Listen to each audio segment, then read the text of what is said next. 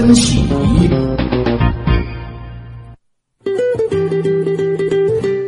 欢迎回来，新闻实验室。我们继续来关注的是最新的医学研究和其他方面的科研热点。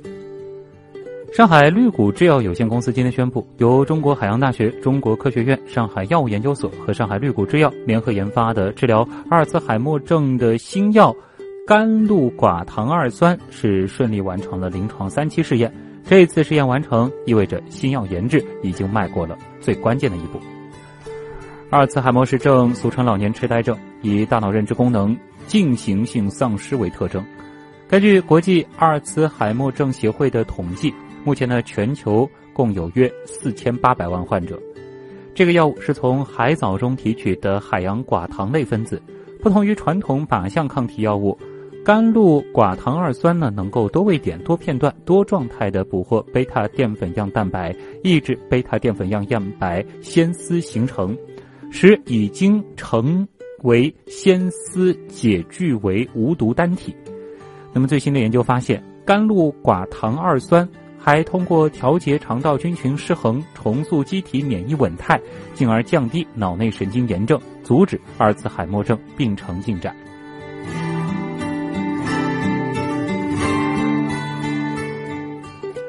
有着基因剪刀之称的 CRISPR 基因编辑技术被认为是生命科学领域的革命性技术，但英国桑格研究所研究人员昨天警告说，使用 CRISPR 会导致细胞出现先前没有预料到的基因组损伤。基于这个技术开发基因疗法可能存在安全隐患。布拉德利等人在新一期英国自然生物技术杂志上发表论文说，先前研究表明，使用 CRISPR 编辑基因组的时候。目标位点处呢，并没有出现许多无法预见的突变，但他们利用小鼠和人类细胞开展的进一步实验发现，这把剪刀实际上经常导致广泛突变。不过这些突变呢，都是发生在距离目标位点较远的地方。CRISPR 是当前基因研究领域的热门技术，它能够像在电脑上编辑文章那样，剪切或者是替换细胞当中的基因片段。从而修正突变基因，或者说使致病基因失活。因此呢，被认为在治疗艾滋病、癌症、血友病等领域拥有巨大的应用潜力。此前呢，对 CRISPR 技术的一个主要顾虑是它的脱靶率较高。大家是否想过这样一个问题：为何胰岛素哎非得注射不能口服呢？其实啊，这是因为胰岛素会被胃蛋白酶降解，进而在肠道当中难以吸收，因此呢，很难以口服方式摄入。而最近，哈佛大学和加州大学圣巴巴拉分校的研究人员就开发出了一种带有耐酸肠衣的胰岛素胶囊。这个胶囊内部含有胰岛素胆碱、香叶酸组成的离子溶液。口服之后呢，耐酸肠衣可以隔离胃酸，让胶囊安全抵达小肠里的碱性环境。而后才溶解释放，其中包含的离子溶液则可以帮助胰岛素通过肠壁屏障，最终顺利被血液吸收。这个新型胶囊安全风险极小，存放保存期比注射品长，并且服药方便，这些优势都指示着良好的应用前景。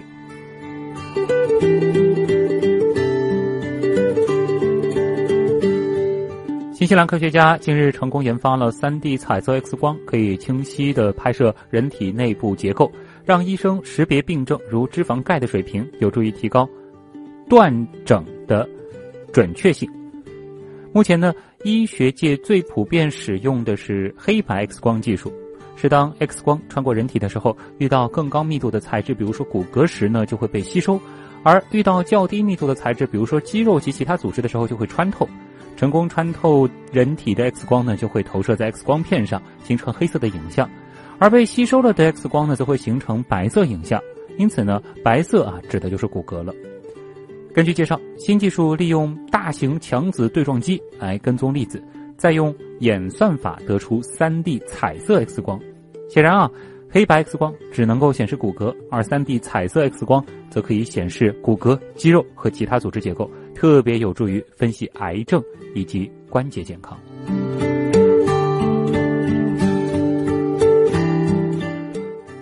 一项为期十五年的研究表明，经常吃橙子的人可以降低患老年性黄斑变性的风险。老年性黄斑变性呢，又称年龄相关性黄斑变性，是由黄斑区结构的衰老性改变导致眼底病变，患病率随年龄增长而升高，是当前导致老年人失明的主要原因之一。这种眼疾在五十岁以后更有可能发生，目前呢还没有治疗这种疾病的方法。悉尼，澳大利亚悉尼维斯特米德医学研究所和悉尼大学的研究人员近日在美国临床营养学杂志上发表论文说，他们对两千多名五十岁以上的澳大利亚人的跟踪研究显示，每天至少吃一个橙子的人，在十五年后患老年性黄斑变性的风险可降低百分之六十以上，即使每周吃一个橙子，也有助于降低风险。那数据显示，橙子中的类黄酮似乎有助于预防眼疾。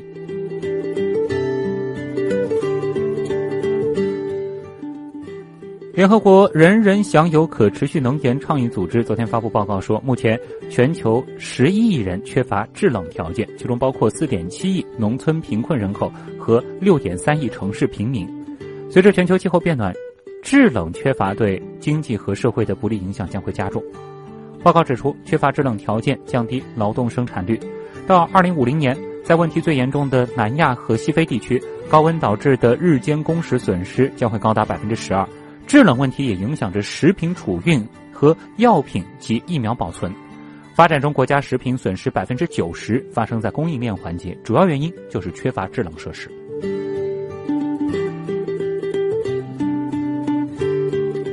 新技术方面。锂电技术在生活当中应用广泛，但它的一大缺点就在于不耐受寒冷环境。低温下，电机表面会因为锂离子的析出而出现容量下降和充放电效率降低等问题。为此，美国宾夕法尼亚州立大学和北京理工大学的研究团队研发了一种新型电池，其能够通过自发热的方式避免低温带来的性能问题。这种电池的工作原理呢，是将一片镍薄片的一端连接负极，另外一端则延伸到电池外，形成第三极端口。温度一旦下降到二十五摄氏度以下，传感器呢就会通过开关来控制电流，令镍片发热，以维持电池温度。实验证明，即使在零下五十摄氏度的环境里，这种锂电池呢能够在十五分钟内完成充电。可以说，该项新技术为我们开发适用范围更广、安全性更高的锂电池提供了新的思路。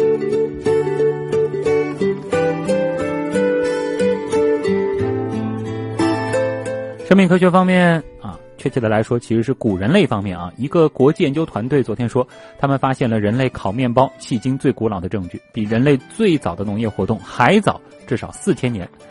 发表在新一期美国国家科学院学报上的研究显示，考古学家在约旦东北部的纳土夫狩猎采集点遗址发现了1.44万年前人类烤制面包的烧焦痕迹。此前啊，人类烤面包的最早证据呢是来自土耳其的一个有着九千一百年历史的遗址。研究人员指出，最新的发现表明，使用野生谷物烤面包可能促使当时人类开始种植谷物，从而。在新石器时代，引发了一场农业革命。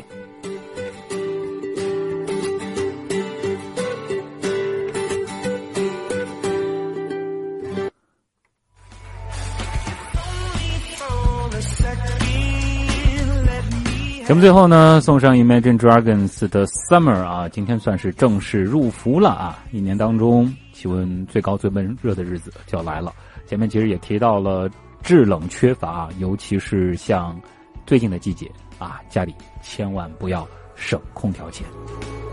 好了，以上就是今天的节目。本节目监制音乐评朱颖，编辑王威，我是旭东。明天晚上同一时间不见不散。